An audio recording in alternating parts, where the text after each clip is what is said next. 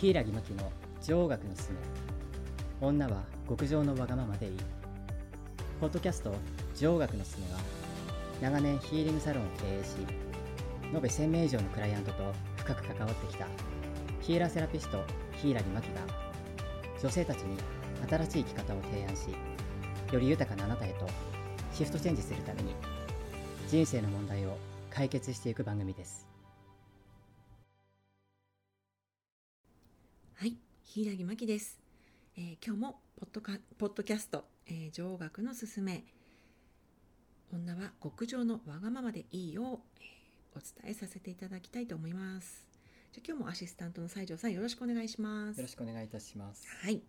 ではね女王学のすすめ3つのテーマありましたねはい愛と美について、えー前回までのはいポッドキャストでお伝えさせていただきましたはい今日は3つ目豊かさについてお話ししていきたいと思いますは。いはい、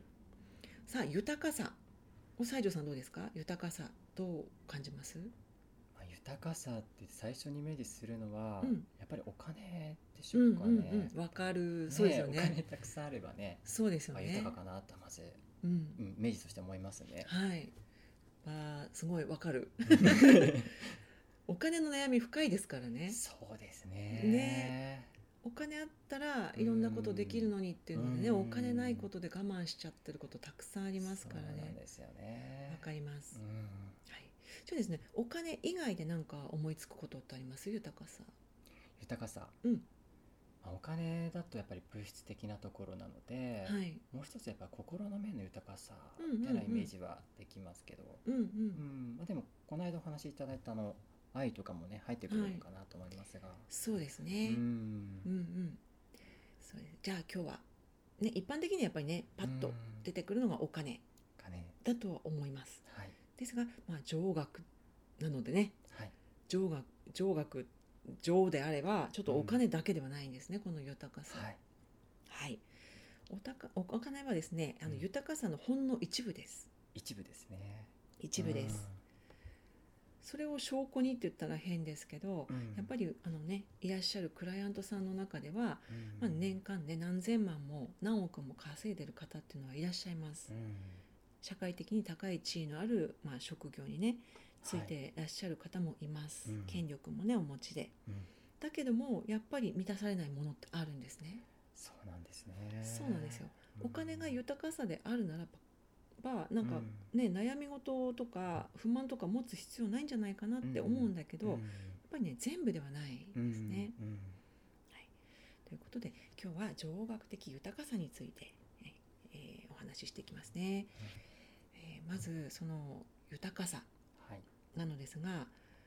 これね女性に特化して話してるので今日今日もまた女性に特化してお話しさせていただくんですけどはい女性の一番豊か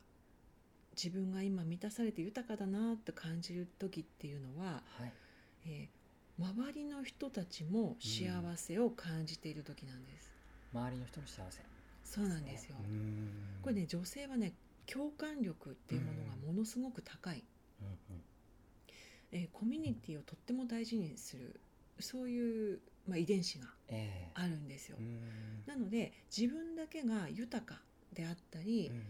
んまあね、自分の家族だけがうんうん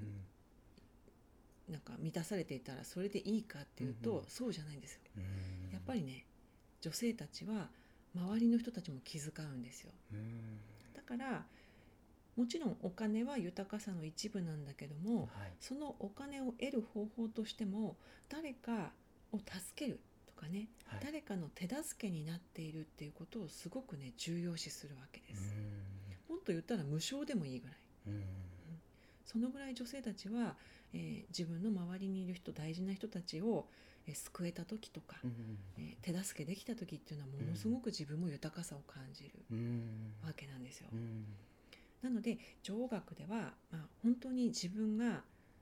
嫌いなことでね我慢してお仕事するんじゃなくってはい自分が好きなことでうんなおかつ周りの人もうんうん助けたりはい手助けしたりしながら、